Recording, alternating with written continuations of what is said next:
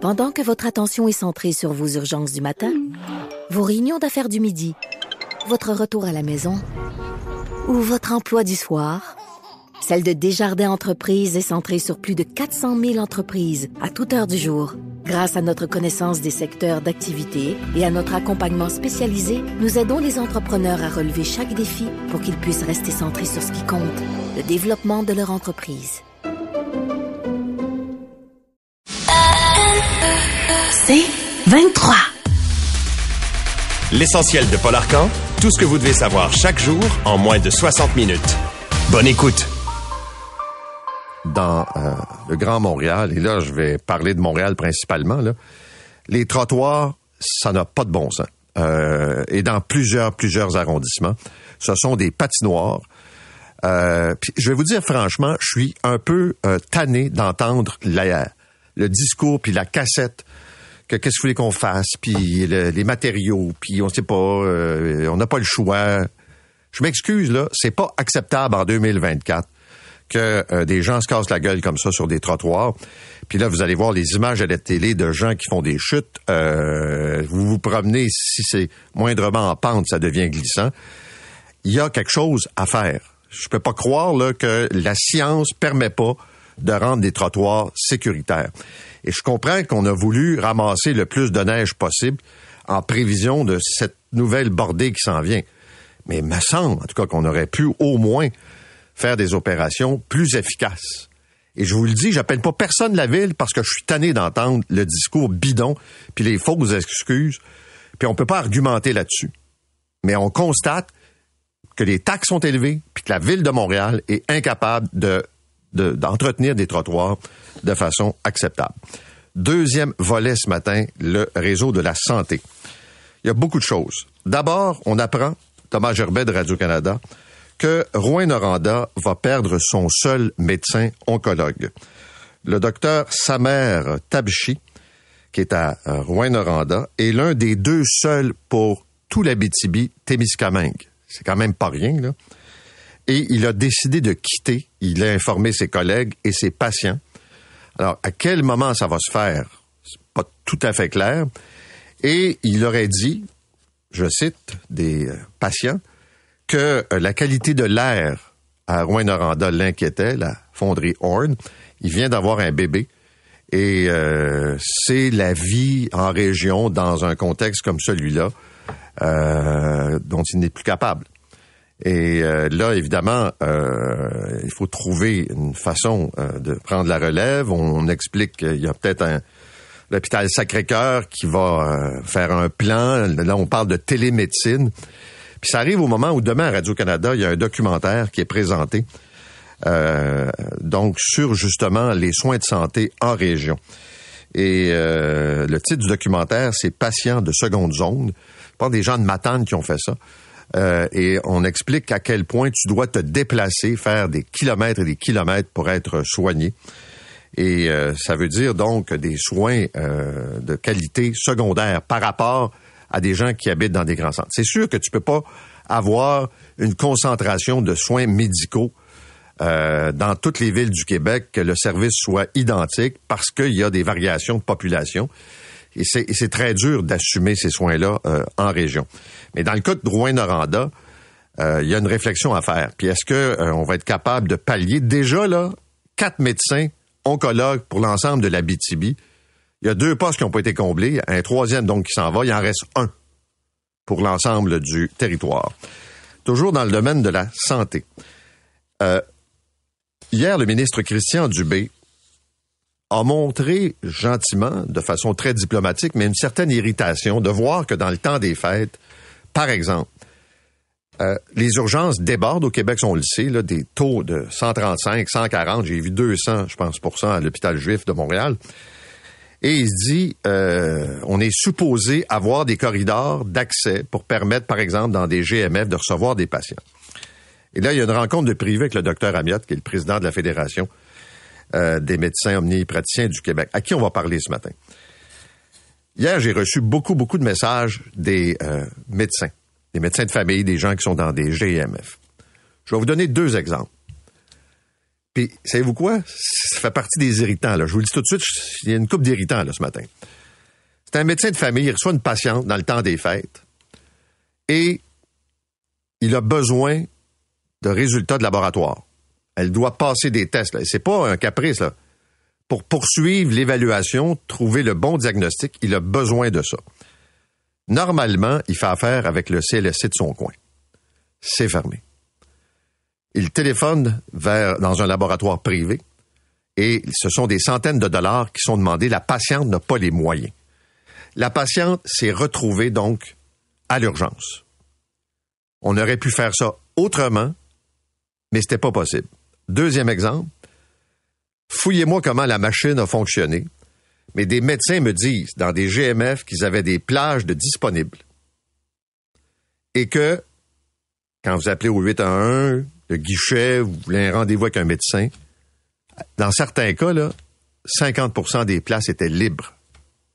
Vous me ferez pas croire qu'il n'y avait pas des gens qui auraient pu occuper ces places-là, qui sont allés vers l'urgence. Fait que c'est souvent le même scénario. Puis là, je comprends qu'on est dans le ping-pong, là. Puis là, les médecins vont dire, euh, c'est le système qui tout croche, puis ça marche pas. Puis j'étais prêt, puis j'ai ouvert, puis j'étais avec d'autres collègues, puis on aurait pu euh, soigner des gens. Mais euh, il y a, semble-t-il, beaucoup de places qui restent libres et de gens qui se retrouvent donc dans les salles d'urgence. puis même, savez-vous quoi? Quelqu'un me donnait l'exemple des soins dentaires. Il n'y a pas grand dentiste d'ouvert durant cette période-là. Puis des fois, puis il y a des cas d'urgence et euh, il y a un dentiste qui m'a écrit qu'il y a une clinique qui, lui, euh, est demeuré ouvert. Il y avait tellement de cas qu'il pouvait pas tous les prendre. Puis il sait qu'il y a des gens qui se sont retrouvés à l'hôpital pour ça, à l'urgence. Fait dans l'organisation, M. Top Gun et euh, son équipe, je peux vous dire qu'ils vont avoir du travail à faire pour organiser ça. donc voilà pour ce qui est de, du réseau de la santé. Maintenant, un mot sur la maison des aînés. C'est un peu connexe. Un des enjeux, il y a des patients, on le disait hier, qui sont à l'hôpital qui n'ont pas d'affaires là. Il faut les envoyer ailleurs. La CAQ a construit des maisons des aînés. Là, on apprend ce matin que le tiers des 33 maisons des aînés promis pour 2023 n'ont pas été livrés. Les retards, euh, le coût de construction, ça coûte la totale. Puis il y en a qui ont été livrés, puis encore de la place. Là, vous allez me dire, oui, mais il y a peut-être des patients qui peuvent pas aller là. Je le sais pas, là. Mais on construit avec des factures élevées des maisons des aînés pour remplir une promesse électorale. On rénove d'autres endroits. Puis là, on nous dit, ben, faut attendre que la construction soit terminée pour faire la formation du personnel, puis acheter l'ameublement, puis... Hey, c'est compliqué, puis c'est lourd, puis c'est long. Fait que les problèmes qui sont toujours les mêmes, quand tu grattes un peu, tu t'aperçois qu'on se retrouve avec euh, probablement le même genre d'explication depuis 10, 15 ans, 20 ans. Puis est-ce que ça va changer? Tu sais, des, fois, tu perds un peu espoir, euh, mais bon.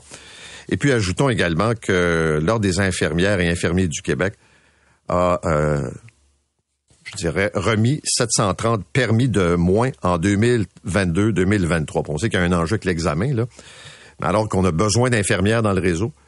Euh, c'est une des années les pires. On pense qu'avec le rattrapage puis un nouvel examen, la situation va se corriger. Bon, Radio-Canada nous expose une situation encore une fois pour le moins bizarre, étrange ce matin.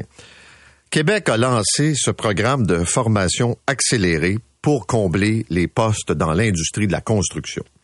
Les étudiants sont payés 750 dollars par semaine pour suivre une formation plus vite. Pourquoi? Parce qu'on a besoin de gens dans les chantiers de construction, puis le plus rapidement possible. Là, on apprend que malgré le fait qu'ils sont payés pour suivre les cours pour un métier de la construction, ils n'ont aucune obligation d'aller travailler en construction après. C'est quoi ça?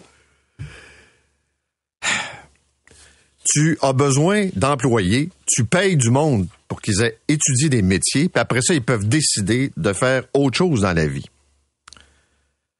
Notamment, là, euh, cinq métiers de la construction où la pénurie de main-d'œuvre est encore plus grave. Alors, on devait imposer des mesures de rétention. Puis il semble que ça n'a pas été fait. Et là, je ne sais pas si on vient de le découvrir, là, puis il y a des gens de l'industrie qui disent on avait averti le gouvernement. Mais euh, finalement, donc, ils ne l'ont pas fait. Et on se retrouve avec des gens, probablement, qui vont y aller. Je peux pas croire si tu vas étudier un métier de la construction, c'est parce que tu as envie de faire d'autres choses dans la vie. Là, vous allez me dire, ouais, mais 750 par semaine, peut-être. Oui, sans doute que c'est ça qui motive. Mais là, tu dis, OK, on n'a pas prévu ça, là. Mais il semblait qu'avec la formation accélérée des préposés aux bénéficiaires, on avait prévu un dommage financier pour ceux et celles qui n'allaient euh, pas euh, travailler dans le réseau puis devaient faire une période de temps euh, déterminée. Une autre affaire bizarre. On va revenir aussi ce matin sur la sécurité dans les palais de justice. Hier, des gens du monde judiciaire nous ont dit que ça fait longtemps, bien avant ce qui s'est passé au palais de justice de Longueuil, que les juges réclament des mesures de sécurité additionnelles. Et euh, ce matin, vous avez le Journal de Montréal qui a obtenu des documents. Euh, les juges en chef Lucie Rondeau, qui depuis a quitté, et euh, Marianne Paquette, qui s'inquiète du manque de sécurité en disant que il y a des événements violents qui se produisent dans les palais de justice. Évidemment, il faut avoir des constables spéciaux, mais il faut essayer de prévenir. Et euh, on avait ce cas euh, hier en Abitibi où euh, même tu es obligé de faire venir la police parce que tu même pas de constables spéciaux. le ministre François Bonnardel sera avec nous ce matin pour voir un peu quelles seront les orientations prises. Puis on nous a dit aussi que dans les palais de justice récemment construits, on n'a jamais pensé qu'un jour on aurait besoin d'installer des détecteurs de métal. Puis sur les plans des futurs palais de justice, pas plus. Fait que ça n'a pas l'air d'une grande priorité. Et euh, on verra si ça va changer de ce côté-là. La presse, ce matin, dit que pour le projet de transport collectif de l'Est de Montréal, c'est un tramway qui est envisagé maintenant. Donc, on n'est plus là dans le plan du REM et euh, de la structure euh, souterraine par moment. Donc, ça reste à voir, là, mais ce qui sera recommandé pour relier l'Est de l'île vers, entre autres, le centre-ville. L'autre affaire ce matin, sais, on a une commission Charbonneau sur la corruption au Québec, puis le petit monde municipal. À Amstead, le directeur général Richard ou Richard Son a fait la grosse vie sur le bras des contribuables. Dans le journal de Montréal, où on apprend qu'il a présenté et s'est fait rembourser des factures de restaurant avec de l'alcool, un congrès à Disney World, un abonnement au gym, des dépenses année après année. Il y a eu une enquête de la Commission municipale du Québec qui a rendu public son rapport d'enquête. Et quand vous regardez ça, là, tu dis non seulement M. Son a fait ce qu'il avait envie de faire, mais il y a une certaine euh, complicité ou un aveuglement volontaire. J'ai parlé à des gens hier qui connaissent pas mal l'environnement. C'était là de notoriété que ça se graissait la patte solide. Alors, il y avait deux cartes de crédit. Euh, on a appris, entre autres, euh, il a fait des achats, donc, pour, chez un traiteur à la Société euh, des alcools du Québec, des billets d'avion. Ça totalise plus de 150 000 dollars en 2022. Ça n'a aucun bon sens. De 2018 à 2023, les dépenses en restaurant seulement se sont élevées jusqu'à 8 000 et d'autres années, 14 000. Là, c'est le DG de la ville de Hampstead. Pas de gêne. Je dépense. Et là, tu dis, est-ce que le maire est au courant de ça? Est-ce que le maire a toléré ça? Maudite bonne question. Euh, ça va à l'encontre des règles de gestion normales d'une ville. Puis c'est vous quoi? La mentalité, là, va vous la dire. Ces gens-là se disent, moi, je suis pas payé bien cher. Considère qu'ils qu'ils sont pas payés cher. Je vais me gâter. M'en profiter. Aller au restaurant sur le bras de la ville. Hey, au prix qu'ils me payent, voyons donc. Voir si je vais me priver. Et cette mentalité-là existe encore aujourd'hui. On l'a vu avec nos petits cocos de l'Office de consultation. Pas de gêne. Ça justifie, voyons donc c'est sûr que les pays en voie de développement ont besoin de l'expertise de Montréal pour faire des consultations publiques. Puis là, après ça, ça se danse de la boue entre Mme Olivier puis celle qui l'a remplacée. Mais je vous le dis, cette espèce de mentalité incroyable de dire Hey, hey on a une bouteille de vin, rien là, que la ville paye. Pas grave. Pas assez de place aux Français à Air Canada. Euh, c'est dans le devoir de ce matin. On apprend que euh, on n'a pas la preuve, la démonstration que Air Canada euh, a mis en œuvre des dizaines de recommandations du commissaire aux langues officielles. puis Air Canada est un mauvais citoyen corporatif au sujet des langues officielles de tout temps. Tiens, on comprend avec le président, M. Rousseau, D'ailleurs, je sais pas où il est rendu dans l'apprentissage du français.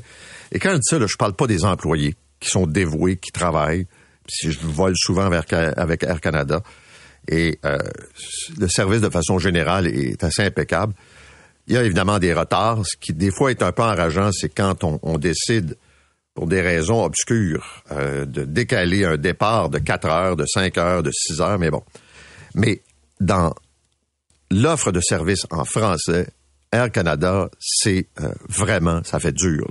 Puis on l'a vu là, avec des personnes handicapées, ils ont je dirais, il y a un problème d'organisation du service à la clientèle. Il y a aussi l'histoire ce matin d'un concierge d'une école qui voulait agresser une fillette de 10 ans. C'est dans la presse.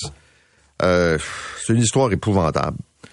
Euh, il voulait obtenir une petite fille pour 100 pièces. C'est pas des farces, là. Et euh, il s'est fait ramasser par ce qu'on appelle un chasseur de pédophiles. Dans les collectionneurs d'enfants, on a parlé de ce phénomène-là.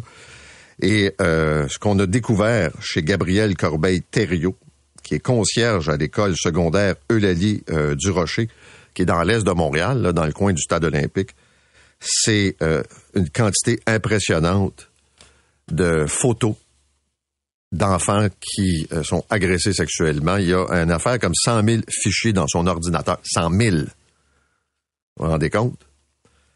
Alors, euh, il est actuellement devant le tribunal. Et puis, je vais euh, terminer en vous parlant de ce restaurant qui s'appelle le Passé Composé, qui a annoncé hier qu'il quitte le village à Montréal.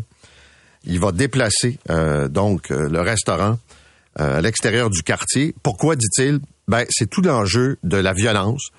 Il dit que pour les employés, pour les clients qui ont été victimes ou témoins d'événements violents, ça n'a plus de bon sens.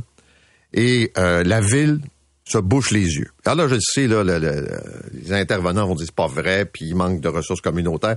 T'es propriétaire d'un restaurant, tes employés ont peur, puis tes clients viennent plus parce que ça les écœure. Puis tu sais, te faire gosser sur une terrasse l'été, t'as peut-être pas envie de ça.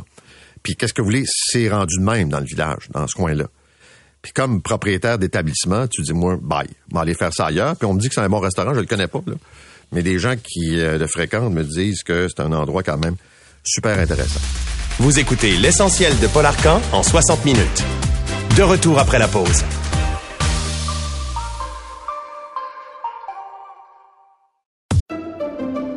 Pendant que votre attention est centrée sur vos urgences du matin, vos réunions d'affaires du midi, votre retour à la maison ou votre emploi du soir, celle de Desjardins Entreprises est centrée sur plus de 400 000 entreprises à toute heure du jour. Grâce à notre connaissance des secteurs d'activité et à notre accompagnement spécialisé, nous aidons les entrepreneurs à relever chaque défi pour qu'ils puissent rester centrés sur ce qui compte, le développement de leur entreprise. L'essentiel de Paul Arcan. Je pense qu'on a tous été touchés euh, cette semaine quand on a entendu parler de l'histoire du petit Matisse, euh, cet adolescent qui malheureusement a acheté euh, des comprimés sur la rue et il a pris quelque chose d'extrêmement fort. On dit que c'était pratiquement plus fort que le fentanyl et qu'il est décédé. Son père a, a témoigné de ça. Puis hier, je vous parlais de ces espèces de produits qu'on vend aux États-Unis dans des endroits comme des stations-service, des dépanneurs et on présente ça comme étant un supplément alimentaire. Puis tu sais, c'est un espèce de d'enrobage euh, très séduisant. Puis tu dis, OK, les ados peuvent être tentés. Mais là, je me suis dit, mais c'est quoi ce produit-là? Puis comment ça se fait qu'on vend ça? Puis est-ce que c'est vraiment un supplément euh, alimentaire? Notre invité ce matin, avec qui on va aborder un autre sujet aussi, c'est Bertrand Bolduc, pharmacien, l'ancien président de l'Ordre des pharmaciens du Québec et propriétaire de Galenova, Gentes et Bolduc, pharmacien. Bertrand Bolduc, bonjour. Bonjour, M. Arcan. Euh, première question, donc, ce produit en question qu'on vend comme étant un supplément alimentaire, c'est quoi exactement? C'est un produit qui s'appelle la thianeptine. La thianeptine, c'est un antidépresseur qui est disponible en Europe est un peu, il est un peu différent des autres dans le sens où non seulement il est antidépressant, mais il y a un petit effet comme la morphine. Alors, c'est un narcotique. En Europe, c'est un narcotique.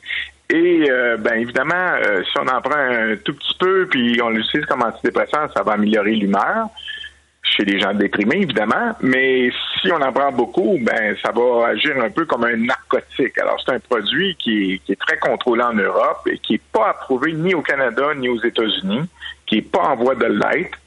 Et là, il semble qu'il y a des petits cowboys qui s'amusent à, vendre des produits avec cet ingrédient-là aux États-Unis. Et là, ben, les gens en abusent et euh, il y a des gros problèmes. Si euh, c'est pas vendu ici euh, ni aux États-Unis, comment ça se fait que c'est vendu en, Europe?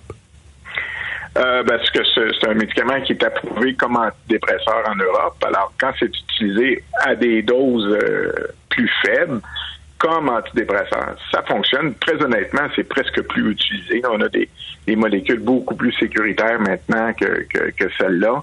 Alors, euh, c'est encore sur le marché, mais il s'en prescrit plus bien, bien. OK, mais c'est pas un produit euh, naturel, là. Ça n'a rien à voir avec ça. Ça n'a rien à voir avec un produit naturel. C'est présenté par euh, les, distributeurs de ça dans certains dépanneurs aux États-Unis comme étant un médicament qui est un nootropique, quelque chose qui améliore la performance du cerveau. ben, c'est sûr que si, si ça fait buzzer, ça améliore pas le cerveau pantoute, mais évidemment, il y a des gens qui en abusent et, euh, là, ça, cause des problèmes chez, les personnes qui en consomment, et surtout s'ils en consomment beaucoup, puis surtout s'ils en consomment avec d'autres affaires. Mais c'est un peu ce que j'allais vous dire, c'est-à-dire que quelqu'un qui achète ça là, en allant faire le plein d'essence, puis qui sait pas trop trop ce que c'est, puis qui prend un, deux, trois, quatre comme ça, ça, peut être un enjeu, mettons, avec aussi s'il y a euh, d'autres médicaments qui sont consommés, par exemple. Tout à fait. C'est très dangereux.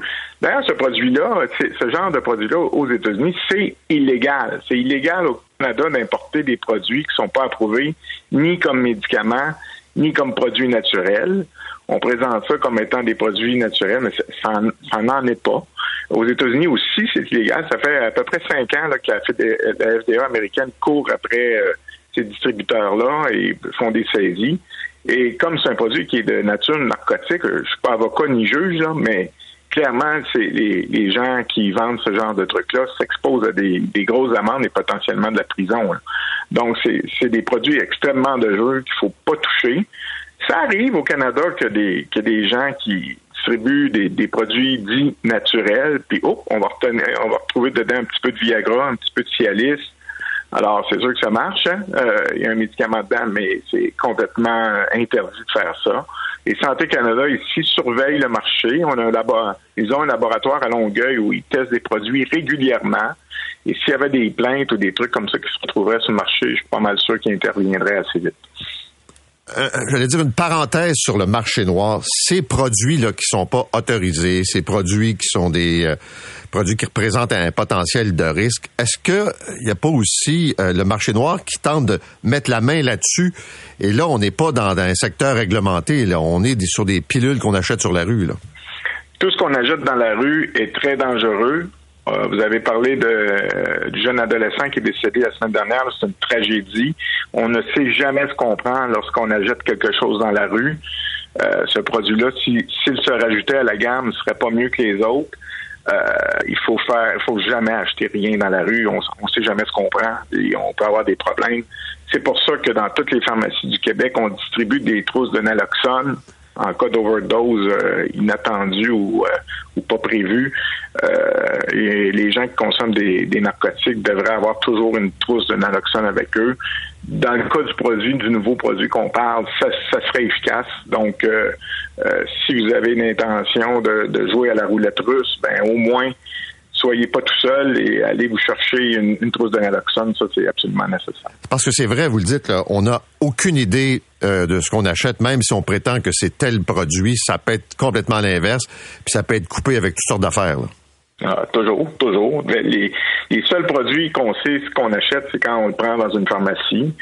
Et là, ça vient des grossistes qui achètent des fabricants reconnus. C'est très bien contrôlé. Notre chaîne d'approvisionnement au Canada est très, très, très sécuritaire Mais la minute qu'on en sort, on ne sait pas ce qu'on fait.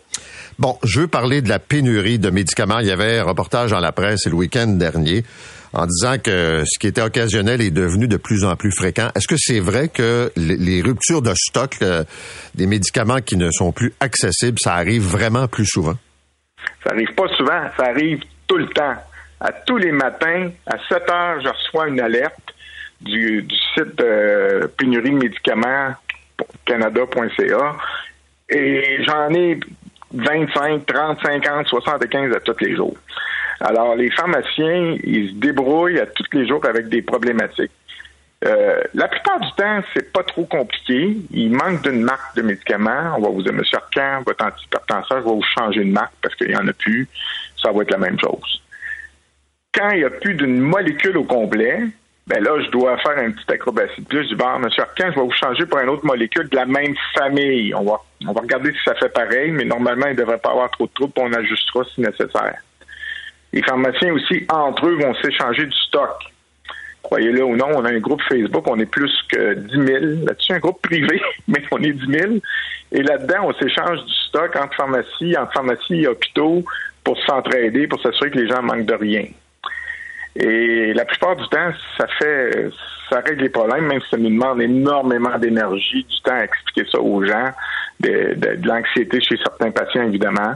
Bon, on se débrouille, mais il arrive des fois où là, euh, il faut changer complètement de molécule ou, retourner le patient chez le médecin parce que là, on n'a pas, pas de solution. Bon, quand ces situations le plus extrêmes arrivent, qu'est-ce qui se passe? Il arrive deux, trois possibilités. La première possibilité, c'est qu'on change complètement de traitement. La deuxième, c'est qu'on se dit, y a-t-il un pharmacien quelque part qui pourrait nous aider de nous en préparer temporairement? Santé Canada permet aux pharmaciens de préparer un médicament lorsqu'il n'existe pas sous une forme ou un dosage ou s'il est en rupture. Alors, dans mon laboratoire, il y a quelques autres pharmacies qui font ça au, Québec aussi. On va préparer des crèmes, des gels, des onguents, des suppositoires, des capsules, des injectables même parfois, pour pallier à une pénurie, des fois temporairement, des fois pour un certain temps.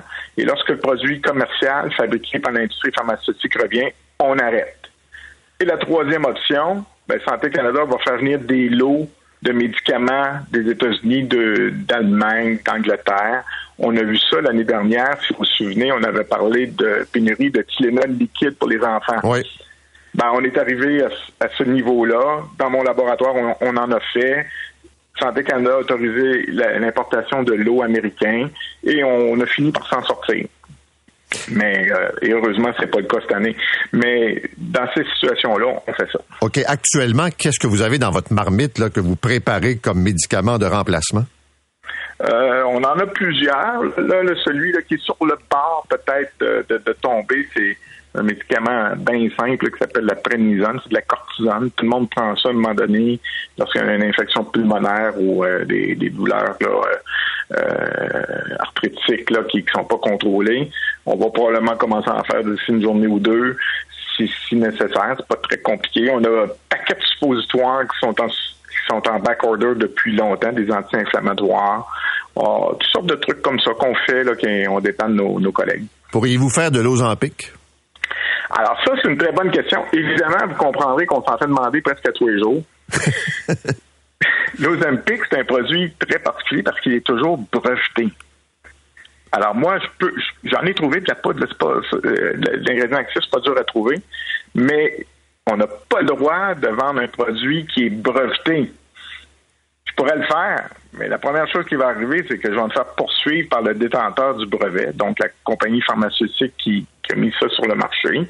J'ai pas j'ai pas l'intention de me faire poursuivre. Alors, chez nous, on prendra pas le risque d'en faire, mais aux États-Unis, a différentes pharmacies qui, en font. Elles se font toutes poursuivre, évidemment. Comment ça va se régler, on ne sait pas. Mais euh, c'est pas quelque chose qu'on va faire euh, de notre côté. Euh, je reviens à l'origine du problème. Pourquoi c'est plus rare? En fait, non. En fait, pourquoi c'est plus fréquent ces, ces ruptures de stock? Euh, on, la production a baissé, la demande a augmenté. Ils choisissent le pays dans lequel ils veulent envoyer les médicaments. C'est quoi la raison? Ah ben, il y a toutes sortes de raisons. Des fois, des raisons de qualité, de problèmes d'ingrédients actifs. Là, on écoute les nouvelles, là, puis il y a des, les Américains et les Britanniques, avec l'aide des Canadiens, viennent de bombarder les outils. Ben, c'est une ligne de transport où il y a des bateaux qui transportent plein de biens, dont des médicaments. Et là, ça va prendre plusieurs semaines de plus avant que ça arrive ici. Quel médicament? Aucune idée. Mais la minute qu'il y a quelque chose sur la planète qui dérange les chaînes logistiques, ça ajoute une pression supplémentaire. Alors, cet épisode-là, personne ne fait le lien avec les médicaments, mais il y en a. Il y en a avec les autos, il y en a avec euh, tous les produits qu'on peut importer de l'Inde, de la Chine, mais les médicaments aussi. Alors, il y a plein de raisons qui fait que souvent on va manquer des choses. Dans le cas de l'Ozempic, c'est un peu différent. C'est une demande exponentielle qui, était imprévue probablement par le, le fabricant. C'est pas un problème de qualité, mais il y a toujours un paquet de raisons différentes. Des fois, on les, connaît, des fois, on les connaît pas. Mais nous, comme pharmaciens, on doit s'occuper des patients et s'assurer qu'ils manquent de rien. M. Bolduc, merci. Bonne journée à vous. Ça m'a fait plaisir. Au revoir. Au revoir. Bertrand Bolduc, pharmacien, propriétaire donc de cette pharmacie euh, Galenova Gentes Bolduc. Il a été aussi président de l'Ordre des pharmaciens du Québec. Vous écoutez l'essentiel de Paul Arcan en 60 minutes. De retour après la pause.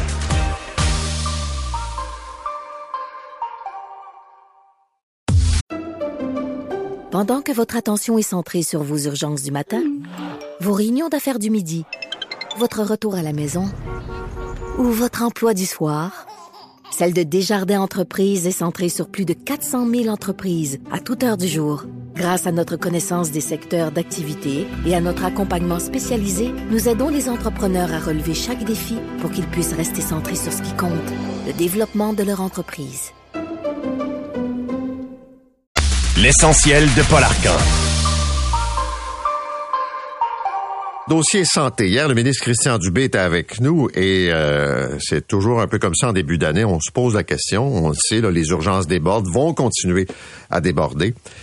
Et à chaque fois, je lis les courriels des auditeurs, des auditrices, et tu te dis, mais coudons, on est-tu capable de faire arrimer les choses au Québec? C'est-à-dire, si ça déborde dans les urgences, est-ce que les groupes de médecins de famille ont offert plus de plages? Est-ce que les médecins ont plus de disponibilité? Est-ce que on est capable de diriger les patients aux bons endroits? Je vous le dis, j'ai reçu beaucoup de messages de médecins, de médecins de famille qui ont travaillé dans le temps des fêtes et qui m'ont donné quelques exemples de ratés dans le système.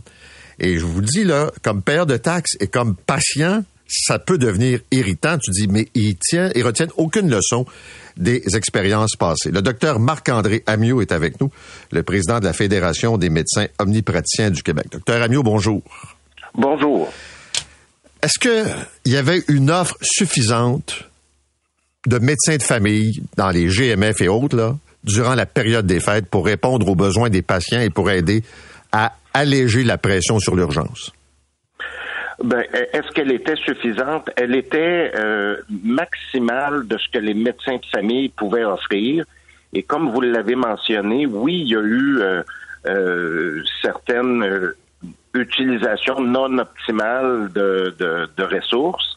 Mais quand, quand on dit qu'on va travailler avec le ministère de part et d'autre pour tenter d'améliorer la situation, ben c'est ce genre de situation-là qu'on veut améliorer. J'allais vous dire platement, ça vous tente pas de commencer à discuter de ça avec le ministère avant la période des fêtes? Pourquoi attendre après? Ah, ben oui. Ben oui. Et puis ça, on a commencé à discuter de ça avant, euh, avant la période des fêtes, effectivement. OK, mais je vous donne un exemple, docteur Amiot. On me raconte qu'il y a des médecins dans des GMF, donc, qui se sont présentés, qui ont ouvert des plages de rendez-vous et qu'il y a eu je ne sais pas si c'est un cafouillage ou un problème, mais ils se sont retrouvés avec des plages vides, des patients qui n'ont pas été assignés. Ils ont travaillé dans certains cas à 50 puis 60% de leur capacité. Fait qu'eux attendent des patients pendant qu'il y en a qui sont en train de poireauter à l'urgence. Mm-hmm c'est une réalité. Mais il faut trouver où est le problème, puis améliorer la situation. Là. Il y a plusieurs plateformes de rendez-vous. Il y a le 811, il y a le GAP, euh, il y a la réorientation P4, P5 à l'urgence, il y a le, système électronique qui permet de voir des plages, de pas voir certaines plages. Là. C'est pas simple, c'est complexe. Mais c'est nous autres qui rend ça si compliqué, je veux dire. Non, non. C'est, euh, je vais prendre un exemple simple. Mettons que j'arrive à l'urgence, OK? Est-ce qu'il y a quelqu'un à l'urgence qui me dit, après le triage, allez donc à telle clinique, il y a de la place, vous attendrez pas. Y a-tu quelqu'un qui fait ça? Dans certains cas, oui. Puis dans d'autres cas, les plages sont plus difficiles à obtenir. Là, c'est pas parfait partout. Puis c'est là-dessus qu'on veut travailler pour améliorer la situation. Mais oui, il y a de la réorientation. On appelle de la réorientation P4 P5. Là, des patients qui se présentent à l'urgence qui auraient pu être vus dans euh, ailleurs dans un dans un autre milieu. Puis dans votre revue de presse là, puis les médecins qui vous ont écrit vous ont vous ont fait référence à un, patient, par exemple, qui a, qui a mal à une dent, qui a une douleur, euh, ben, est-ce que est-ce qu'on peut voir le dentiste plutôt que le médecin de famille? Un œil rouge. Hein, j'ai l'œil rouge, je voudrais voir le médecin, je vais aller à l'urgence ou je vais aller voir mon médecin de famille. Ben, pensez donc à l'optométriste aussi. Puis en plus, l'optométriste pour un œil rouge, c'est couvert par la Régie de l'assurance maladie du Québec. OK, mais dans le cas du dentiste, là, je vais donner un exemple. il y a une clinique qui était ouverte, les autres étaient fermées. Puis dans le cas du dentiste qui était ouvert, ça débordait d'urgence parce que les gens ont quand même mal aux dents dans le temps des fêtes. Et les autres étant fermés, ils se sont retrouvés à l'urgence. Mm-hmm. L'optométriste est peut-être fermé aussi. Ce que je veux dire, c'est que moi, ce que je trouve aberrant, c'est qu'on a des gens qui sont prêts à recevoir des patients, puis on n'est pas capable de faire arriver le patient à sa clinique pour toutes sortes de raisons là, de mécanique, de, de je sais pas quoi. Tu sais, ça marche pas. Ben, vous, vous, avez raison. Mais je veux pas avoir raison. Je veux savoir pourquoi c'est le même. Ben là, moi, j'ai pas la réponse. C'est ça qu'on va voir avec le ministère. C'est ça qu'on va voir avec le système qui permet de prendre les rendez-vous puis de voir les rendez-vous. C'est pas acceptable. Je suis d'accord avec vous, c'est pas acceptable. Puis ça, c'est une des façons d'optimiser. Vous savez, là, les médecins de famille, on n'est pas en surnombre au Québec. Hier, on parlait de l'exemple de la Norvège, là. Donnez-nous le ratio médecins de famille par mille de population de la Norvège, là, puis il n'y en a plus de problème au Québec. Mais on, on a une pénurie d'au moins 1200 médecins de famille au Québec. Alors, les rendez-vous qui sont donnés, faut les donner, faut les utiliser de façon optimale. OK. Il y a chaque jour à peu près 500 rendez-vous où des patients se présentent pas à leur rendez-vous. Ça aussi, c'est un fléau. Euh, puis il faut sensibiliser la population. Quand vous avez un rendez-vous, puis vous avez plus besoin d'y aller ou vous pouvez pas y aller, appelez pour euh, euh, laisser votre rendez-vous à quelqu'un d'autre qui lui en a besoin. Je suis bien d'accord avec vous, mais comme m'a dit un jour un auditeur, euh, quand tu appelles dans une clinique, euh, c'est pas toujours un humain qui te répond. Là, c'est bien difficile de parler à quelqu'un pour dire j'annule. Oui, ben, maintenant, est-ce qu'on peut mettre en place un système avec le téléphone pour dire annuler votre rendez-vous, appuyez sur un, confirmer votre rendez-vous, appuyez sur deux? On fait ça pour euh, pour les restaurants. De, mon changement de pneu là, on m'a on m'a on m'a demandé confirmer votre rendez-vous ou annulez-le. Ben, est-ce qu'on peut faire la même chose aussi avec euh, les rendez-vous médicaux? OK. L'autre truc dont je veux vous parler, c'est la prise en, charge pardon, de patients. Puis là, je me méfie mhm. toujours des chiffres en disant on a pris, là, nous, les médecins, on a pris plus de patients, il y en a tant de, dizaines de milliers. Puis en même temps, là, ce que j'entends, ce sont des patients pris en charge, mais qui sont pas capables d'avoir de rendez-vous. Ça, c'est un enjeu. Puis je vous disais, il y a, une pénurie de médecins de famille. Puis euh, je comprends là le désarroi de la population de dire c'est difficile d'avoir un rendez-vous médical. Euh, puis, puis ça, faut travailler là-dessus. Il y a une réalité, par exemple. Il y a une réalité où on va devoir revoir notre façon de consulter le médecin de famille. On faisait référence tantôt au dentiste, à l'optométriste. On peut mettre le physiothérapeute là-dedans. Est-ce que j'ai absolument besoin de voir le médecin de famille ou je peux voir un autre professionnel dans le GMS? Est-ce que je peux voir l'infirmière? Est-ce que je peux voir la travailleuse sociale? Est-ce que je peux voir le pharmacien? Donc, de toujours ramener ça au médecin de famille. Puis je comprends, là, parfois, ça prend un rendez-vous avec un médecin de famille.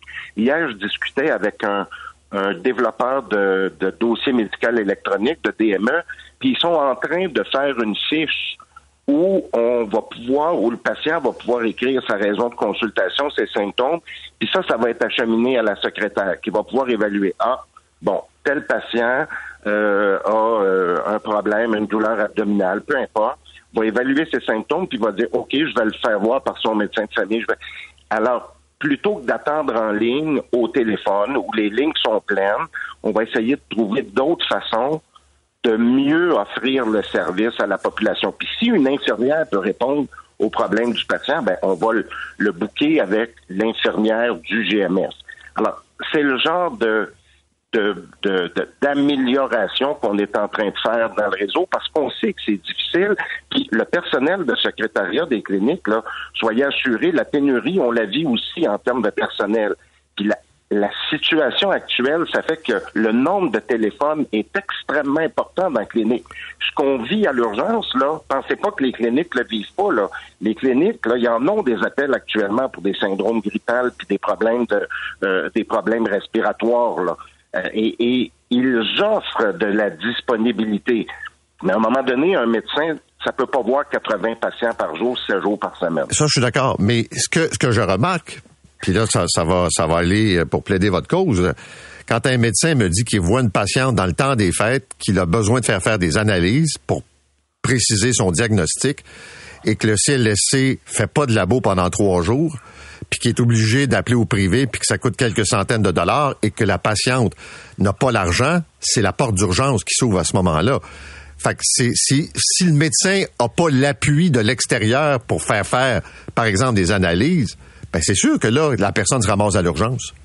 Ben, vous avez tout à fait raison, puis ça n'a pas, ça a pas de bon sens, ça n'a pas d'allure. On demande aux médecins de famille d'avoir des heures étendues, ce qu'ils font, là. Puis les GMS, là, je peux, soyons clairs là-dessus, là, hier, euh, ça prêtait peut-être à confusion, là, mais les GMF ont entièrement respecté leurs obligations durant euh, la, période de Noël euh, puis la, la, période du jour de l'an. Mais l'accessibilité aux prises de sang, aux échographies, aux, aux, aux radiographies spécialisées, souvent les, les médecins donnent de l'accessibilité en heure défavorable, mais n'ont pas accès au plateau technique. Si vous voyez, il y a des GMF qui sont ouverts là, régulièrement jusqu'à 8 heures le soir.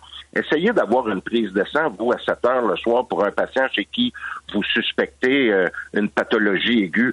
Pas toujours évident. Même à l'extérieur de la période des fêtes. La fin de semaine, les CLSC souvent sont pas ouverts. Donc, ça fait partie des difficultés. Là. On en demande beaucoup aux médecins de famille, puis parfois le reste du système a de la difficulté à suivre. Cela dit, je ne veux pas tirer des roches à personne. Moi, je dis qu'il faut travailler ensemble pour améliorer la situation. Marie, vous êtes le top gun du réseau de la nouvelle agence? Oh que non. Merci. Euh, euh, on en pourquoi? Met pourquoi? Pourquoi? on en met beaucoup sur ses épaules. On en met, on met beaucoup de pression sur cet individu-là. Puis je pense que le fait d'avoir une équipe de Top Gun va être la solution. Il ne faut pas faire reposer l'entièreté des problèmes du réseau sur les épaules d'un individu. Sinon, ça va être une mission impossible. non, je comprends, mais euh, entre vous et moi, là, ça fait assez longtemps que je fais de la radio, là, puis je, vois aller le réseau, puis tout ça, là, puis quand on quand on a accès, ça va bien, puis les médecins sont compétents, puis les services sont de qualité. Le problème, c'est souvent donc l'accès. Mais savez-vous quoi, c'est décourageant de dire là, il y a des médecins qui ont de la place, puis les patients sont pas là. Mhm. Euh, il y a des laboratoires, malheureusement, c'est fermé. L'urgence déborde. Est-ce que l'urgence envoie des patients vers des médecins qui sont disponibles? Parfois oui, parfois non, parfois. J'ai l'impression là que c'est le jour de la marmotte. Mais vous savez, le fait que vous le témoignez en ondes, là, ça va nous aider, ça. Ça va nous aider à améliorer le système. Je vois pas comment. Ben, ça met de la pression. Ça met de la pression. Rappelez-vous l'année passée quand vous parliez du un rendez-vous, un téléphone, un rendez-vous en pédiatrie, ça avait fermé. Là. Ben, ça a pris quelques interventions que vous avez faites, puis euh, ça s'est amélioré. Ben, moi, je pense que ce genre d'intervention-là, faut le dénoncer, puis il faut améliorer ça. OK, merci, docteur Amiot. Bonne journée. Merci à vous. Bonne journée. Le docteur Marc-André Amiot est le président de la Fédération des médecins omnipraticiens du Québec. Je dirais juste, là, puis quand je fais l'inventaire de ce que, ce que je reçois, là, ce sont les médecins, les patients, puis autres, là, je me dis, on a l'impression qu'on tourne en rond. Un des médecins qui m'écrit hier, je finis là-dessus, là, qui me dit, je suis assis dans mon bureau à partir de 9 heures et je regarde les rendez-vous, les plages disponibles, j'en ai jusqu'à 18 heures c'est 50% des rendez-vous qui ont été utilisés par des patients. Le reste du temps, j'attendais. Puis là, il y a raison quand il dit c'est le 8 à 1, c'est le guichet, puis c'est... On est-tu... C'est-tu Eric Kerr qui manipule toutes ces affaires-là puis que ça marche pas? C'est vraiment, là, ça devient un peu frustrant. Fin de la discussion sur ce sujet-là. Maintenant, on va parler de la sécurité dans les palais de justice parce que depuis l'incident euh, au palais de justice de Longueuil, donc cette tentative de meurtre sur cet interprète qui est toujours, nous dit-on, dans un état critique, euh, on soulève des questions parce que des, détecteurs, des, des, arches de sécurité, il y en a à Montréal, il y en a au centre judiciaire Gouin, euh, mais il n'y en a pas ailleurs au Québec. on me dit qu'il y en a à la Cour municipale. Et on peut lire ce matin dans le Journal de Montréal que depuis 15 ans, les juges en chef de la Cour du Québec, entre autres, se sont succédés en disant il faut améliorer les mesures de sécurité dans les palais de justice. Le ministre de la Sécurité publique est avec nous, François Bonnardel. Monsieur Bonnardel, bonjour. Bonjour, M. Arcand, bon retour. Ben, c'est gentil. Euh, ben, la première question va être simple. Est-ce qu'on va implanter des arches, des détecteurs de métal à travers tous les palais de justice? Ben ça, c'est l'analyse, M. Arcan, que, que, mon collègue, le ministre de la Justice, Simon Jeannet Barrette, est en train d'évaluer euh, présentement. Vous savez, moi, pour moi, le premier constat que, que je dois vous expliquer pour les gens qui nous écoutent, c'est les constables spéciaux. Présentement, au Québec, je ne nie pas qu'il j'ai un problème. Depuis la fin de la pandémie, j'ai 456 postes d'ouverts en termes de constables spéciaux. J'en ai 346 de pourvus. J'ai 110 postes vacants. De 2019 à 2022, j'avais une cohorte par année en moyenne de 25 constables on s'est rendu compte avec euh, la perte de ces constables en termes de démission ou de retraite qu'on n'y arriverait pas. Ce qu'on a fait, c'est qu'on a financé des cohortes additionnelles en 2023, deux cohortes de 32. On, va faire la même chose en 2024, deux cohortes de 32 et la même chose en 2025 pour être capable de retrouver un équilibre et d'avoir euh, besoin le moins possible d'agents de sécurité pour qu'on ait des constables partout sur euh, le territoire. Deuxième constat, M. Arcan, c'est le nombre d'agressions armées, armées dans les palais de justice certains disent, bon, les palais ne sont pas sécuritaires. Je veux dire aux gens, pour ce qui est des agressions armées, 2019, j'en ai eu une. 2020, j'en ai eu deux. 2021, aucune. 2022, une. Et 2023, trois. Donc oui, il peut y arriver des situations. Et quand il y en avait une, c'est une de trop tout le temps. Mais on prend la situation au sérieux, Simon et moi. OK. Pourquoi est-ce qu'il y en a à Montréal et il n'y en a pas ailleurs d'abord? Ben oui, vous avez vous l'avez dit euh, depuis des années, je pense que c'est 2015 ou 2010 ou 2011 qu'il y a des arches au Palais de justice de Montréal. Il y en a à la Cour d'appel, au Centre judiciaire Gouin, à la Chambre jeunesse. C'est pour ça que je dis que l'évaluation que mon collègue de la justice Simon fait présentement, c'est d'évaluer de quelle façon euh, il va soit implanter des arches sur l'ensemble des, palais de justice ou non. Donc l'évaluation est en train de se faire entre Simon euh, et Simon et son ministère. OK, mais ma question, c'est pourquoi on a installé à Montréal et pas ailleurs? S'il n'y a ben, pas de danger, il n'y a pas de risque. Ben, il faudrait poser la question à, ceux qui étaient là avant, avant nous. Euh, comme je vous dis, euh, c'est un geste insensé qui est arrivé à Longueuil. C'est quand même isolé quand on regarde sur l'ensemble du territoire. Maintenant, on reste, on reste, on reste convaincu que euh, l'ensemble des palais de justice du Québec sont sécuritaires. Est-ce qu'on peut améliorer la sécurité? Absolument. Est-ce qu'on peut trouver un équilibre entre les différents palais de justice et implanter des arches? Oui ou non, c'est ce que le ministère de la Justice est en train d'évaluer présentement. OK. Là, M. Bonnardin, je vais être bien franc avec vous. J'ai l'impression que j'assiste à une joute de ping-pong politique entre votre ministère et celui de M. Jolin Barrette, parce que quand on appelle chez Jolin Barrette, il nous envoie à vous. Non, mais c'est une responsabilité partagée. Je pense que c'est M. Trudeau qui l'expliquait tantôt avec vous. Là. Moi, j'ai le, côté constable, puis je vous le dis, c'est vrai, j'ai un problème. On a un problème depuis la fin de la pandémie, puis je dois régler ce problème. C'est pour ça que je vous expliquais d'entrée de jeu qu'on va financer des cohortes additionnelles. On devrait être capable de retrouver un équilibre entre ceux qui partent à la retraite ou ceux qui souhaitent démissionner pour des raisons X, Y, Z. C'est pour ça qu'on a doublé les, les cohortes depuis 2023, puis s'assurer d'avoir un meilleur équilibre sur l'ensemble du territoire, puis d'avoir des agents, euh, d'avoir des constables sur euh, l'ensemble des palais de justice au lieu d'agents de sécurité. OK, mais je vous donne un exemple dont on a parlé cette semaine. En Abitibi, à un moment donné, il y a un juge qui demande à la Sûreté du Québec d'envoyer des policiers parce qu'il n'y a pas de constables spéciaux au palais de justice. J'ai 7 à 8 constables spéciaux sur l'ensemble du territoire de l'Abitibi. Je vous le disais, j'ai un problème de main-d'œuvre, mais on va le régler. Quand il n'y a pas de rôle comme tel dans un palais, exemple d'Amos ou de Rouen, on envoie les constables ailleurs. Ce que ça veut dire, c'est qu'on laisse pas le palais vide. Ça se peut que des avocats viennent travailler pareil ou des juges pour des raisons X, Y, Z. Là, on va avoir des agents de sécurité dans le, dans le palais de justice comme tel au lieu d'avoir des constables. OK, mais là, quand des juges, coordonnateurs envoient des notes aux avocats en disant si vous avez un dossier potentiellement à risque avec des décisions mm. sensibles, veuillez nous le dire parce que faut qu'on avise la Sûreté du Québec si on n'a pas de constables spéciaux. Fait que c'est pas juste, l'absence, c'est pas juste quand le palais siège pas ou que ça arrive qu'il n'y a pas personne. Ben là, c'est des situations au cas par cas. Comme je vous dis, moi, s'il y a un rôle comme tel dans le palais de justice, il y a des constables dans le palais de justice.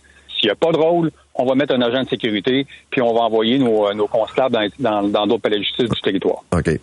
Je regardais ce qui a été saisi euh, à Montréal. Ouais. En termes de couteaux, de ciseaux, de marteaux, puis de tout ce qu'on a pu, là, des milliers là, sur quelques années.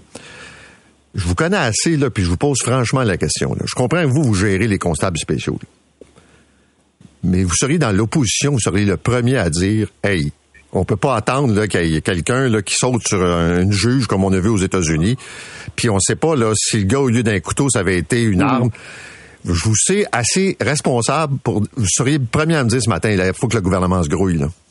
Non, mais on est on est conscient de la, de la sécurité, M. Arcan. J'essaie pas de me de vous dire que que, que ah c'est pas important puis que bon on va le régler dans 5 6 ans, c'est pas vrai là. On, on comprend l'importance, on comprend la situation des procureurs, des juges, puis c'est pas des enfants de cœur dans la majorité des cas d'un palais de justice, j'en suis très très très conscient. J'ai parlé à Simon là, à 7h05 ce matin euh, de la situation. On se parle souvent sur ce sur ce sur cette problématique. Puis Simon prend la situation au sérieux comme moi, on va le régler. OK. Vous avez parlé à Simon. Simon, il veut-tu en mettre des arches dans les palais de justice? Ça, je ne dirai pas ce qui est le sujet de notre discussion, mais on prend la situation au sérieux.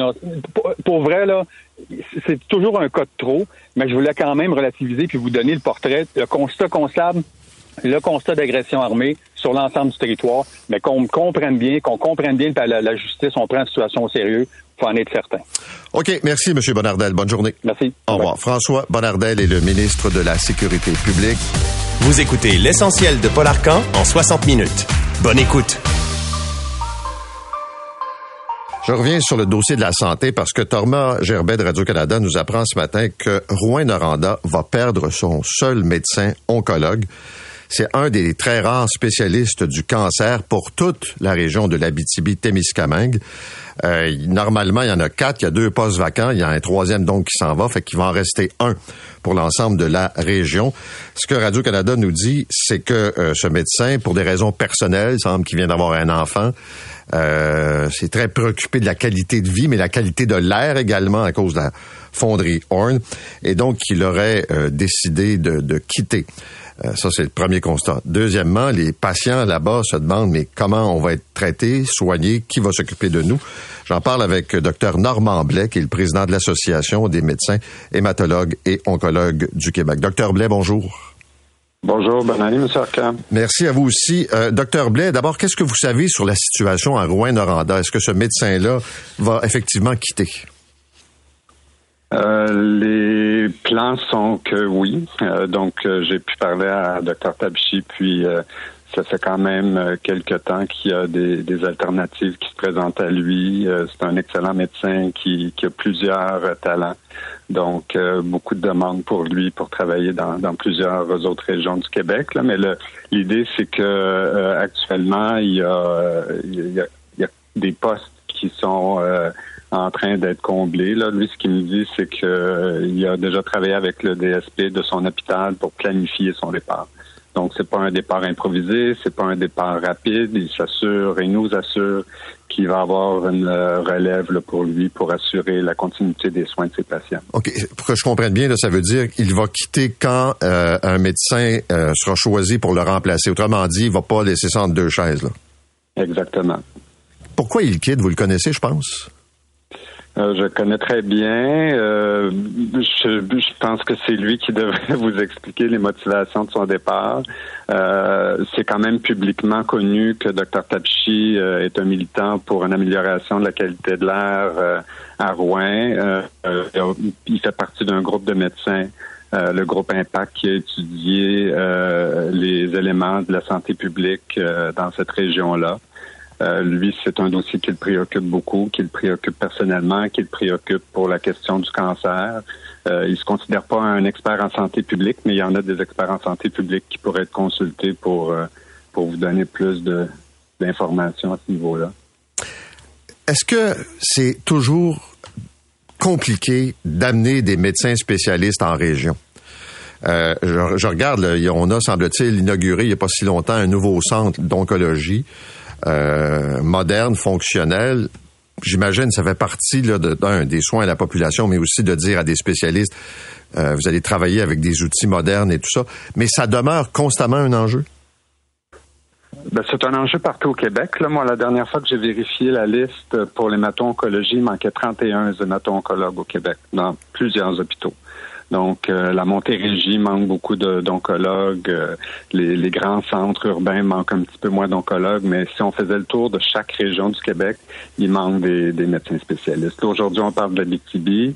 Il y a quatre postes. On me dit, Dr. Tabichi m'informe qu'il y a un poste qui risque d'être comblé au cours de l'année. Puis il y a un autre médecin qui est en recrutement actif actuellement. Donc, il y a un potentiel de recrutement quand même pour l'hémato-oncologie, mais ça règle pas les problèmes pour le centre intégré de cancérologie euh, de la Témiscamingue. Ça prend des radio-oncologues, ça prend des technologues, ça prend des gens pour planifier les traitements de radiothérapie, ça prend des chirurgiens. Là, c'est, ça demande une équipe quand même assez euh, importante. Puis euh, il y a quand même du travail à faire pour arriver à combler tous ces besoins-là.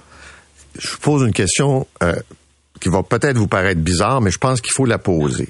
Concrètement, Qu'est-ce que ça veut dire pour le patient?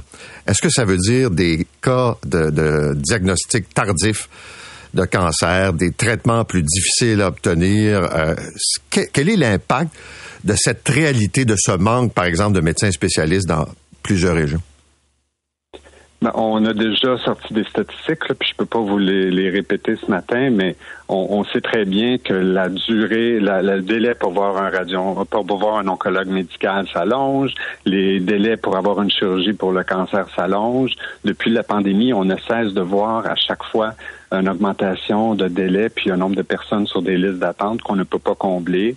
Moi, je vois ce matin euh, un autre document de Radio-Canada qui nous dit qu'on est à l'année historique où il y a moins d'infirmières qui vont sortir euh, de l'école. C'est sûr que c'est très, très inquiétant pour euh, le réseau de la santé actuellement. Mais ce que vous me décrivez comme situation, ça veut dire des patients qui arrivent dans votre bureau avec peut-être euh, un cancer plus avancé que si on avait pu euh, le diagnostiquer plus vite ou le traiter plus rapidement. Sans doute, M. Arcan. Absolument. Sans doute. Ça, vous le voyez dans votre pratique? Absolument. Absolument. Là, c'est vraiment désolant. Euh, on sait jusqu'à quel point les patients sont désespérés euh, d'avoir accès à un médecin de famille, d'avoir accès à des imageries, d'avoir accès à des médecins spécialistes, d'avoir accès à des traitements. Puis de plus en plus, on voit les délais qui s'allongent continuellement. C'est pas juste des choses qu'on peut regarder au niveau des statistiques. Là, on le voit, là, ça se perd. Qu'est-ce qu'on peut faire face à une situation comme celle-là? Ben, ça fait plusieurs gouvernements. Là, je ne pointe pas le gouvernement actuel. C'est plusieurs gouvernements qui gèrent la santé comme on gère euh, la, la, la, campagne électorale. On, on, veut gagner des élections, donc on promet des solutions à court terme. Mais les solutions à long terme, c'est que les patients, pour toutes sortes de maladies, vivent mieux et vivent plus, plus longtemps à cause des meilleurs médicaments qu'on a. Donc, dans un contexte de population dans le contexte où si on a un cancer, on peut être traité puis vivre deux, trois fois plus longtemps qu'avant, ben, on peut pas continuer avec le même nombre de médecins qu'on avait avant, on peut pas continuer avec le même nombre d'infirmières. La santé s'est rendue une entreprise qui, qui est rendue beaucoup plus complexe, qui demande beaucoup plus de ressources. Donc, ça, c'est un enjeu. C'est un enjeu. Qu'est-ce qu'on fait pour pouvoir euh, traiter tout le monde bien de la, bonne façon avec les soins optimaux? C'est rendu complexe par curiosité, est-ce qu'il y a des cancers qui sont euh, plus difficiles à diagnostiquer, des cancers où quand il y a un retard de diagnostic, c'est plus dévastateur? Autrement dit, est-ce que les gens qui vous écoutent ce matin se disent, si j'ai un cancer du poumon, euh, du pancréas, compte tenu de l'attente et tout ça, je suis plus dans le trouble que peut-être un autre type de cancer? Ah ben tout à fait. Puis euh, moi, je suis un spécialiste du cancer du poumon, puis c'est une maladie qui souvent est très très rapide dans son évolution. Puis ça, je suis en mesure de constater que des délais diagnostiques, c'est très coûteux pour euh, pour le pronostic d'un patient. Il y a des maladies qui sont moins rapidement euh, évolutives, des cancers de la peau, des cancers de la thyroïde, des cancers de la prostate. On peut attendre quelques semaines, quelques mois sans avoir euh, d'impact au niveau du pronostic, mais il y a quand même beaucoup de patients là, qui ont besoin de prise en charge rapide qui n'ont pas accès à ça présentement au Québec. Merci beaucoup, docteur Blais. Bonne journée. Bonne journée à vous. Au revoir. Docteur Normand Blais, le président de l'Association des médecins hématologues et oncologues du Québec. Maintenant, on va parler de la soirée des Gémeaux. Il y a des changements encore qui ont été annoncés. Donc, le prochain gala va remettre des prix au meilleur acteur et au meilleur, à la meilleure actrice. Donc, on revient aux catégories séparées. On avait des, une catégorie non genrée, puis là, ça a jappé, puis les gens étaient fâchés. Chantal Côté est la directrice générale de l'Académie canadienne du cinéma et de la télé pour la section du Québec. Madame Côté, bonjour. Bonjour, M. Arcan. Euh, D'abord, euh, pourquoi on avait créé cette catégorie unique où on mettait hommes et femmes donc euh, au même endroit? Euh, ben écoutez, euh, d'abord, si vous me permettez, je veux juste euh, vous, vous, vous expliquer que moi, je suis en poste depuis seulement quatre mois à l'Académie. Donc, je peux pas vous dire dans quelle intention ces décisions-là ont été prises. Euh, j'ai lu les journaux comme vous. Euh, je sais euh, de façon euh, générale, comme j'ai lu les journaux comme vous, qu'il y avait un souci de réduire le nombre de catégories. Euh, initialement en 2022 pour le gala de 2023. Moi, je suis arrivée euh, l'année passée à la fin du mois d'août. Mais je peux vous expliquer comment on a procédé puis qu'est-ce qui a fait qu'on revient aux catégories euh, d'interprétation féminine et masculine. Euh, Mais si j'ai compris, chaque- ouais, ce que ce que j'ai compris, c'est que il y a personne vraiment qui l'avait demandé, sauf que c'était la solution, comme vous dites, qu'on avait trouvée là pour réduire le nombre de catégories. Là, vous, Oui, parce que Oui. parce que vous devez savoir que dans l'ensemble des catégories, par exemple, si on prend la catégorie réal- ré- meilleure réal- réalisation, ben, ça peut être autant un homme qu'une femme. C'est déjà des, des catégories qui sont pas genrées. Euh, même chose pour les scénaristes, etc. Donc, tu sais, je pense que dans cet esprit-là, c'est comme ça que ça avait été euh, imaginé. On, après ça, je n'étais pas là. Mais OK. c'est ce que je comprends. euh, L'exercice qui avait été fait pour tenter de réduire le nombre de catégories. Maintenant, on avance, on est à l'écoute du public, euh, on a regardé euh, nos médias sociaux, on fait toujours un travail de réévaluation des catégories, du cahier des règlements à chaque année. Euh, on sonde nos membres, euh, on a un comité de révision à chaque année qui est mis en place, un grand comité. Cette année, on a consulté les associations, les grandes associations de notre industrie aussi en créant des comités de révision par genre. Puis la majorité souhaitait, même si c'était quand même nuancé, la majorité souhaitait le retour des catégories euh, en interprétation féminine et masculine pour la télévision. OK. Au total, il y aura combien de Gémeaux de remis lors de la prochaine soirée? Euh, il va en avoir 109. Euh, il y en avait 91 l'an passé. Et en 2022, il y en avait 143. Donc, je pense qu'on est on est arrivé à, à quelque chose qui, est- qui est relativement euh, euh, assez euh, standard dans ce qui se remet en termes de nombre de prix. C'est sûr que euh, c'est difficile de plaire à tout le monde, M. Arcan. Il y a encore des, des, des membres ou des gens de l'industrie qui vont trouver qu'il y a peut-être trop de prix, mais de ramener les catégories d'interprétation féminine, masculine, automatiquement, ça ajoute 10 catégories. Il faut quand même savoir ça. Donc, on passe de 91 à 109. Euh, donc, c'est un ajout de 18 catégories, là, dont 10 pour euh, les interprétations féminines, masculines. Est-ce que vous trouvez que c'est trop quand même? Non, moi je trouve pas que c'est trop. Euh, je pense que il y a un travail très très rigoureux qui est fait. Il y a plusieurs heures qui sont passées euh, avec les comités par genre, justement à essayer de revoir et euh, de L'objectif, c'est jamais d'ajouter des catégories. Euh, mais il y a quand même une réalité. Il y a beaucoup euh, de catégories à couvrir, puis c'est difficile de, de plaire à tout le monde. Fait qu'on fusionne, on défusionne, on essaie de réajuster, on s'est ajusté sur plusieurs catégories. On est à l'écoute aussi des commentaires de- des gens qui gagnent des prix, qui montent sur la scène. Euh, on, on note tout. On consulte le grand jury. Est-ce que vous trouvez qu'après avoir fait l'exercice de juger euh, les contenus, il y a des choses qui, qui ont été difficiles pour vous? Est-ce qu'on compare des pommes avec des pommes ou avec des pommes avec des bananes? Puis on se rassoit, puis on refait ce travail-là chaque année parce que notre industrie est en mouvance, puis on n'a pas le choix de faire cet exercice-là, puis de s'ajuster. OK. Euh, il y a déjà eu des prix en médias numériques euh, pour la convergence, ben il y en a plus parce que c'est plus c'est c'est c'est plus là, il y en a plus de convergence. Ça fait que là euh, on, on est obligé de on est obligé de, de, de, de- de retirer des catégories et ou peut-être de les modifier. OK. Je connais, c'est un exercice Ouais. qui doit être fait. je connais quand même un bon nombre de producteurs, puis la grogne, euh, il y a deux niveaux de grogne. Le premier, c'est le coût pour inscrire des émissions. Ça coûte combien pour inscrire une émission pour qu'elle soit euh, jugée? Ben, pour les membres, euh, si on veut inscrire une émission unique, c'est 495 Puis si on veut inscrire une série, c'est 695 Si vous me permettez, je veux juste dire que les prix des inscriptions n'ont pas augmenté depuis quatre ans. Euh, quand un producteur inscrit une série ou une émission, il y a automatiquement deux inscriptions gratuites dans les catégories associées à sa série ou à son émission, soit dans les métiers, soit dans les interprétations. Fait que si on prend la série qui est la plus chère, là, à 695, puis on prend en considération qu'on va donner deux inscriptions gratuites, ça revient à 231 l'inscription.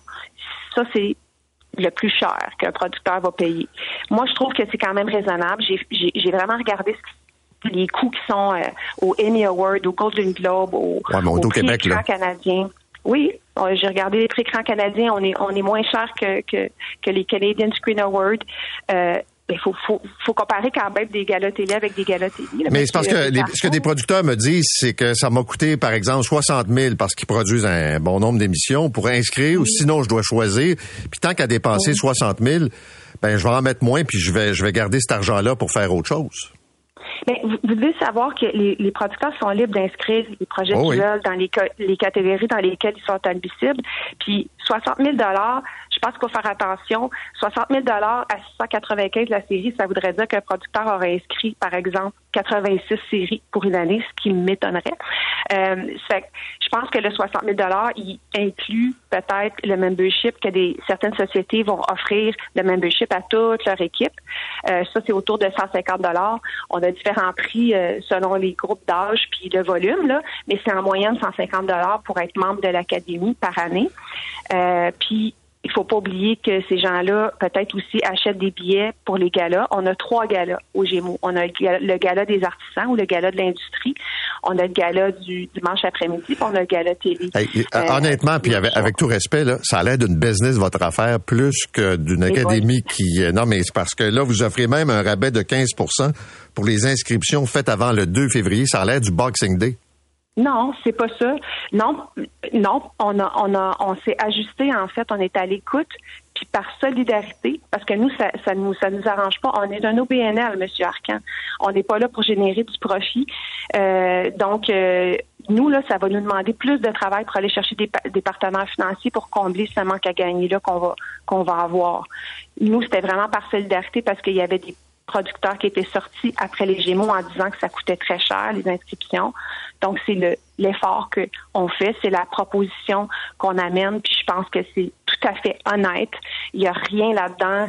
Euh, on n'est pas une business, c'est pas une mafia, c'est pas moi qui décide qui, qui gagne avec, avec, un verre de scotch euh, au coin de la table euh, les prochains prix Gémeaux. non, mais c'est parce que là, je regarde des producteurs qui réagissent depuis hier, là, puis qui disent, ben moi, j'inscris pas mes émissions, moi, j'inscris pas mes émissions, moi, j'y vais pas, je suis pas satisfait de la façon dont ça vote, comment ça se fait que c'est indéfendable que gagné puis pas stat l'an passé?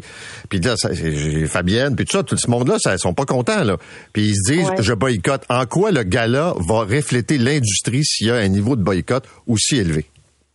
Ben, je pense qu'il faut faire attention. Là, il y a, il y a 4-5 producteurs qui sont sortis. C'est c'est souvent, il y a même qui s'expriment dans les médias, puis ils ont le droit de le faire. Moi, je les, je les invite à, communiquer avec moi.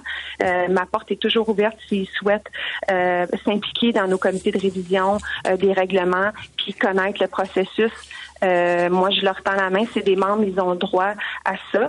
vous devez savoir qu'il y a autour de 160 entreprises de production au Québec. Donc, oui, c'est des producteurs importants qui sortent, mais. Ben, j'allais vous dire, ce sont pas mal des gros joueurs, là. Ils ont pas, oui, mais ils ont pas dit qu'ils revenaient pas non plus, là. Euh, je veux dire, euh, certains sont en réflexion, certains, dû à la conjoncture économique, vont peut-être inscrire moins. Euh, certains ont dit qu'ils revenaient pas. vous le savez, il y en a des producteurs qui quittent euh, puis qui reviennent. Euh, c'est arrivé dans le passé, dans l'histoire des prix Gémeaux. Euh, encore une fois, les gens sont libres d'inscrire ou pas des, des productions.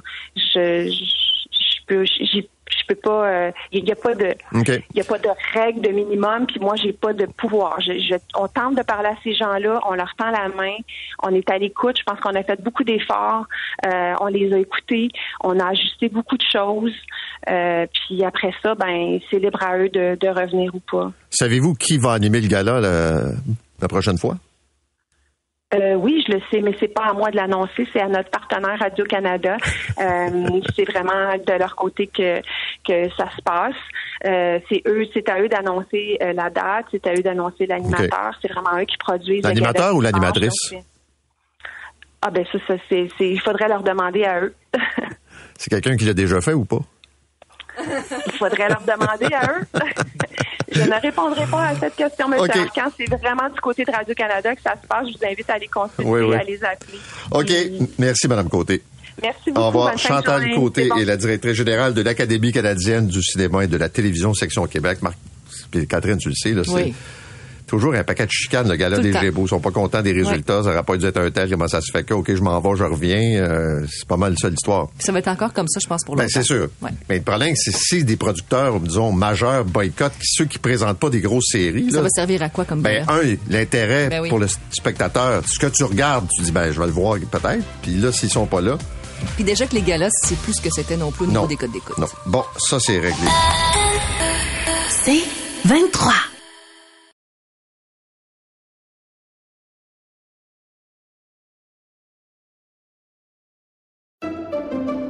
Pendant que votre attention est centrée sur vos urgences du matin, vos réunions d'affaires du midi, votre retour à la maison ou votre emploi du soir, celle de Desjardins Entreprises est centrée sur plus de 400 000 entreprises à toute heure du jour.